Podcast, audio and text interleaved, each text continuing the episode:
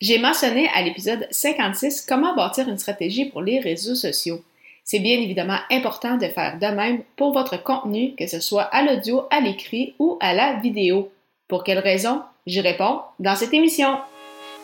Les médias sociaux en affaires est votre rendez-vous hebdomadaire pour en connaître davantage sur les différents réseaux sociaux et les plateformes de création de contenu dans un contexte d'affaires. Chaque semaine, je, Amélie de Lebel, répondrai à une question thématique qui vous permettra d'appliquer concrètement ces conseils pour votre entreprise. C'est parti! Salut et bienvenue sur cet épisode des médias sociaux en affaires sur pourquoi est-ce important de bien planifier son contenu.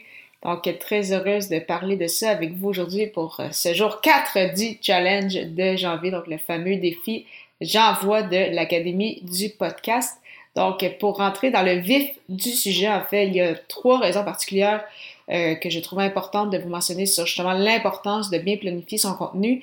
La première, c'est bien évidemment, ça vous donne une idée beaucoup plus claire en fait de où est-ce que vous allez, euh, de quels sont en fait vos objectifs, donc quelles sont les retombées que vous souhaitez euh, obtenir avec votre création de contenu, que ce soit lors de la création d'un épisode de, podcast, que ce soit lors du montage d'une vidéo ou lors de la rédaction d'un article de blog, en sachant le pourquoi vous le faites, les objectifs derrière, comment vous souhaitez en fait euh, monétiser peut-être le tout, justement les retombées que vous souhaitez désirer, c'est beaucoup plus facile par la suite de bâtir des épisodes de podcast ou des vidéos ou des articles de blog en lien avec euh, cela. Donc, ça vous permet d'avoir des idées vraiment euh, très, très claires. Et non seulement ça vous permet d'avoir des idées claires pour euh, en lien avec les objectifs, mais ça vous donne également beaucoup plus de facilité au niveau des idées et des thématiques que vous souhaitez euh, créer selon justement votre persona ainsi que vos objectifs. Donc, si vous savez à qui vous vous adressez, c'est quoi en fait leurs besoins, ça va être beaucoup plus facile pour vous de créer des épisodes de podcast en lien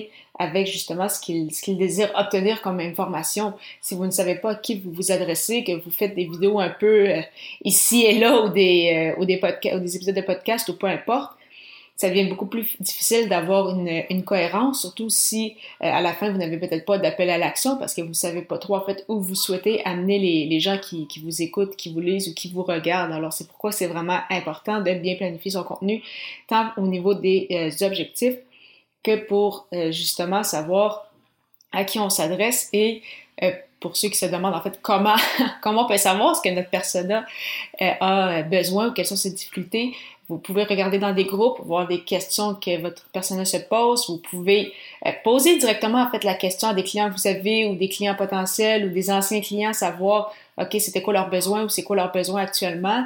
Ou vous pouvez en fait euh, écrire sur euh, les réseaux sociaux, faire des petits sondages, savoir justement bon est-ce qu'il y a certaines thématiques ou certains défis qui ressortent et par la suite vous euh, avez en fait plusieurs, euh, plusieurs idées euh, qui y seront rattachées, donc toujours très important d'avoir son personnage en tête. Et finalement, en fait, pourquoi c'est important de bien planifier son contenu? Oui, pour votre persona, oui, pour vos objectifs, mais c'est surtout pour vous aussi, pour avoir beaucoup moins d'inquiétude. Je ne sais pas si c'est votre cas actuellement, mais quand on se lance dans un projet, on veut bien faire, on a, donné une fréquence, par exemple, à notre euh, audience, puis on veut euh, la respecter, mais ça peut être effectivement euh, très stressant. on peut avoir des signes de nervosité au départ en disant Ah, mais j'ai dit que je vais faire un épisode par semaine. Finalement, je me rends compte que ça va beaucoup trop vite. j'ai pas d'idée, le temps que j'enregistre, le temps que je fasse le montage, etc. Et ça vous amène beaucoup de stress. Alors que si vous planifiez d'avance, vous savez quelles sont les thématiques que vous souhaitez aborder, les objectifs qui y sont rattachés, eh bien là, pour ça, c'est plus facile de vous déposer, de prendre le temps de faire ces épisodes-là et par la suite de les euh, planifier un peu comme ce qu'on fait avec les, euh, les, réseaux sociaux, être en mesure de planifier votre contenu pour justement, après ça, être en mesure de bien euh, relaxer et justement d'être beaucoup moins nerveux en lien avec la production de, de notre contenu. Donc, pourquoi est-ce important de bien planifier son contenu? Oui, pour avoir une idée claire de où est-ce qu'on s'en va, de nos objectifs, en ayant des objectifs clairs, c'est beaucoup plus facile pour avoir des idées, des thématiques à aborder à notre audience. Et finalement, pour vous, comme créateur de contenu, comme entrepreneur, ça vous enlève énormément de stress et de poids sur les épaules parce que justement, vous savez ce que vous faites et vous savez surtout euh, où est-ce que vous allez avec, euh, avec tout ça.